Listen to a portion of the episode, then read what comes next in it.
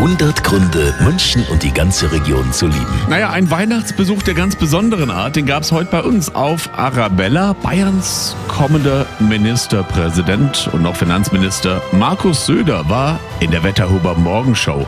Ein Mann, der nicht nur München, sondern auch die Region liebt. Und auf einen Flecken freut er sich jetzt schon wieder. Chiemsee, da war ich schon in meiner Jugend immer, weil wir damals meine Eltern, wir konnten uns nicht ganz so viel leisten, da sind wir nach Aschau in Urlaub gefahren und ich habe diesen Chiemsee wirklich oft durchschwommen. Ich meine, es ist ja mit einer der schönsten Flecken der Welt und da freue ich mich schon drauf. 100 Gründe, München und die ganze Region zu lieben. Eine Liebeserklärung an die schönste Stadt und die schönste Region der Welt.